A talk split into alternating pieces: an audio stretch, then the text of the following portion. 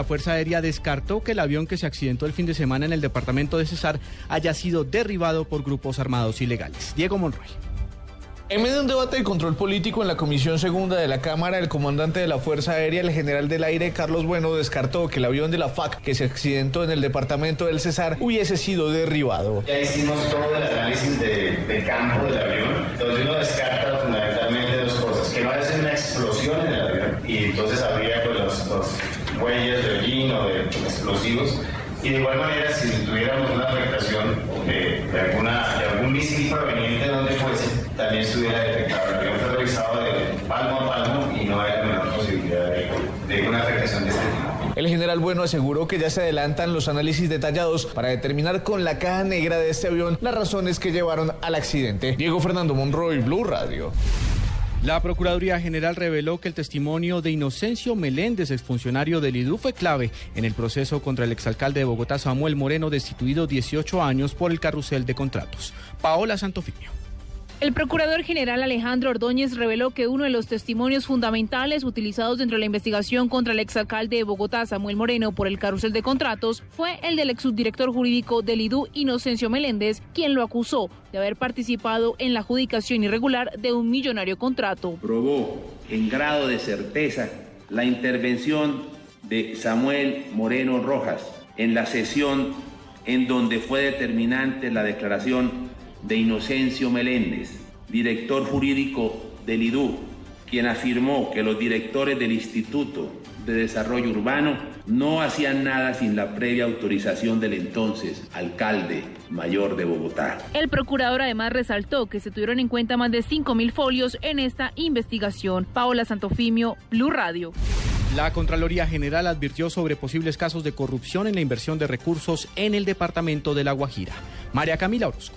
La Contraloría General de la República adelantará vigilancia sobre la ejecución presupuestal del Departamento de La Guajira en los últimos cinco años para revisar las actuaciones adelantadas por funcionarios públicos y determinar los daños fiscales que se hayan producido en este periodo, anunció hoy el Contralor Edgardo Maya Villazón hemos podido evidenciar que la corrupción se concentra, digamos, los municipios en donde hay mayor flujo de recursos de regalías. Hay un alto riesgo en La Guajira sobre la no satisfacción de los servicios esenciales, educación, salud, agua potable. El Contralor General Maya Villazón aseguró que entre 2014 y lo que va corrido de 2015 han recibido 68 denuncias ciudadanas por la problemática a causa de desnutrición y sequía que vive la población guajira. María Camila Orozco, Blue Radio. El alcalde de Bogotá no descarta renovar la operación de la empresa Itelsa en la línea 123 ante el riesgo de que la línea de emergencia en la capital del país deje de operar en agosto. Daniela Morales.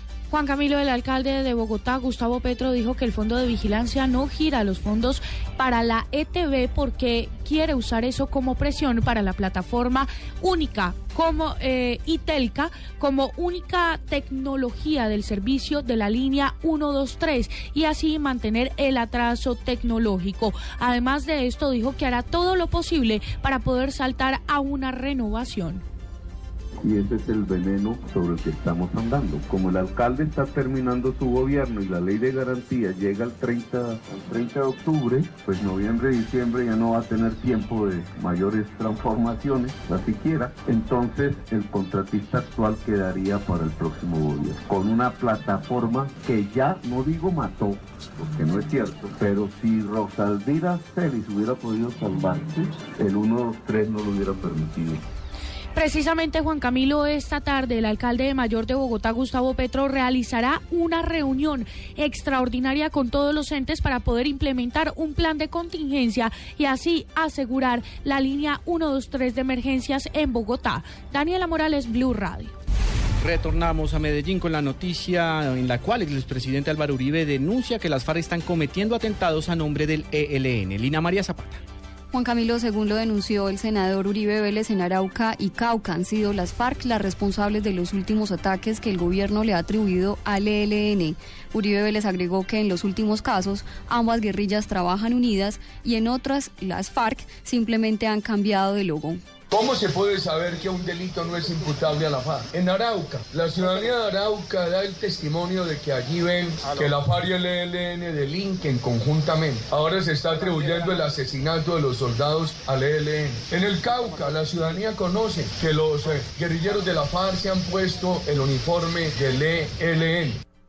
Insistió el expresidente que en el gobierno se, apresuró al iniciar los diálogos y que estos pudieron hacerse de mejor forma. También anunció que está recogiendo pruebas y que en los próximos días hablará sobre hechos concretos frente al incumplimiento de la tregua por parte de las FARC. En Medellín, Lina María Zapata, Blue Radio. En información internacional, Ecuador tendrá que pagarle una millonaria indemnización a la multinacional Chevron. Detalles con Miguel Garzón.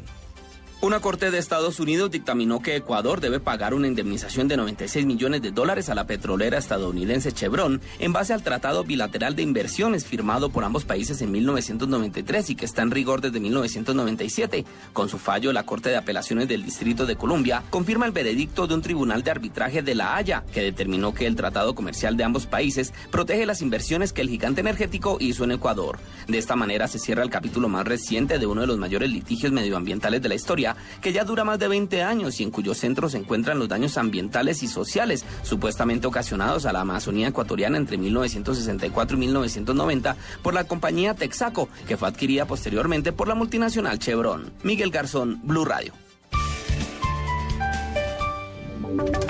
Y ahora en Blue Radio, la información de Bogotá y la región. En noticias del centro del país, el portal norte en Bogotá está próximo a garantizar la aceptación de todas las tarjetas para el tráfico de pasajeros. Los detalles con Daniela Morales. Juan Camilo, con la instalación de nuevos torniquetes en el portal norte, recaudó Bogotá llegó al 80% de avances dentro del proceso de sustitución para la integración del medio de pago, es decir, las tarjetas azul, roja y verde en Transmilenio. Más de 82 mil usuarios que a diario utilizan el portal norte podrán recargar cualquier tarjeta que funciona como medio de pago.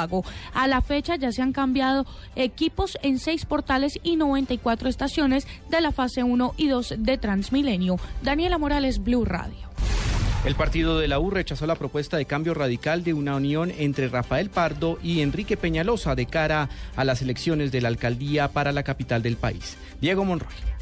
El senador del partido de la UI, jefe de debate del candidato a la alcaldía de Bogotá, Rafael Pardo, Armando Benedetti, rechazó la propuesta que fue hecha por el presidente de Cambio Radical de realizar una encuesta entre Enrique Peñalosa, Carlos Vicente Herrú, Francisco Santos y Rafael Pardo para escoger un candidato único para las elecciones del mes de octubre. El partido de la U va a elegir como alcalde al doctor Pardo. Si Cambio Radical está ofreciendo encuestas con Peñalosa, significa que ellos quieren dejar solo a Peñalosa en el camino, sacar a los otros contradictores, porque todos sabemos que Peñalosa política se derrumba como una estatua de sal. En este mismo sentido, las directivas del Partido Liberal reiteraron que el único candidato para la alcaldía de Bogotá es Rafael Pardo. Diego Fernando Monroy, Blue Radio.